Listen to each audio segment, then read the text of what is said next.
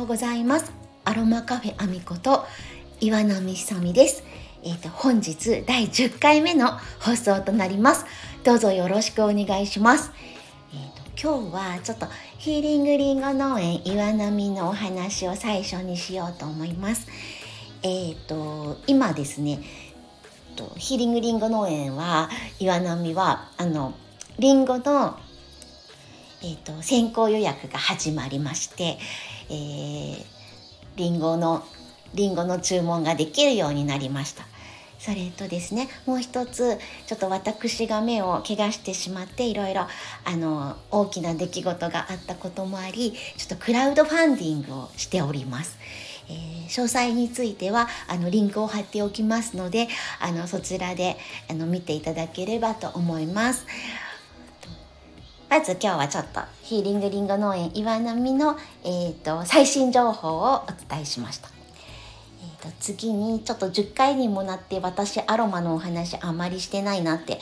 思ったのであのアロマのお話をちょびっとしようと思います。あの前回私ずっとアロマバス作って足浴しましょうとかって言ってましたけど、まあ、要はアロマ塩ですねお塩にあの精油を数滴垂らしてあのそれを足浴足浴などに使われると良いですよっていうお話をちょっとしたんですけどあのー、アロマオイルって前にもお伝えしたけどその直接肌につけることができないのであの何かに必ず希釈するんですね。で、えーと、お塩に希釈してその例えば 100g のお塩に 5, 5滴ぐらい精油を垂らしてそれをあの混ぜ混ぜしてあの足浴に使ったり主浴に使ったりあのお風呂はね家族全員が入るのでちょっとお風呂はなっていう人もいるけどまあ最後だから今日私お風呂に入れてみようっていう人はあのその量で大丈夫なのでお風呂によかったら入れてみてください。であの前回もマッサージオイル小さじ1杯のえーと、植物油に1滴の精油を垂らすと1%のマッサージオイルができるのでそれで、えーと、むくんだ夏の疲れを取るためにむくんだ足をマッサージしたらいいよなんてお話をしたんですけど、まあ、小さじ1杯に1滴だと足首くらいまでしかできないじゃないですか。足首までならバッチリなんですけどもうちょっと膝とかねふくらはぎとかもうちょっと足全体をマッサージしたいなっていう時は、まあ、30ミリぐらいちょっと,、えーと植物用意してそこにえー、6滴ぐらい精油を入れると、まあ、1%の、えー、マッサージオイルができるのでそれでやってみるといいんじゃないかなって思います。で前から何パー 1%1% って私は言ってるのはあの日本はね湿気も多いしちょっと香りが強いとあのなんだろうなふわっと香るくらいでちょうどいいっていうスタンスで私はお話ししてます。あとなんで 30ml の植物油にえっ、ー、と6滴の精油なのって思うと思うんだけどあの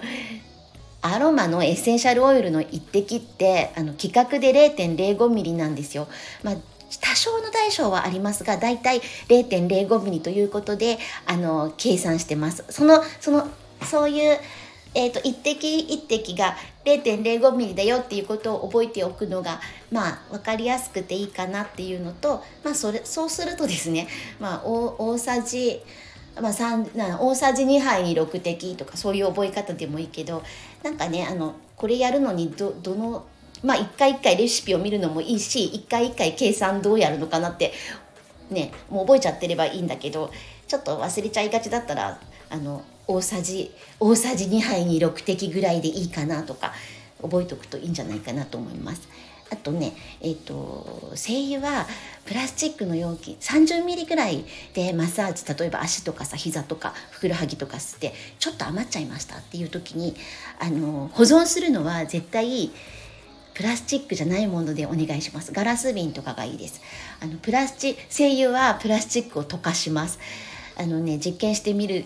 見てもいいけど例えば、えーと、プラスチックのコップがあるじゃないですか。プラスチックってあの、えーと、プラスチックのコップって紙コップと同じような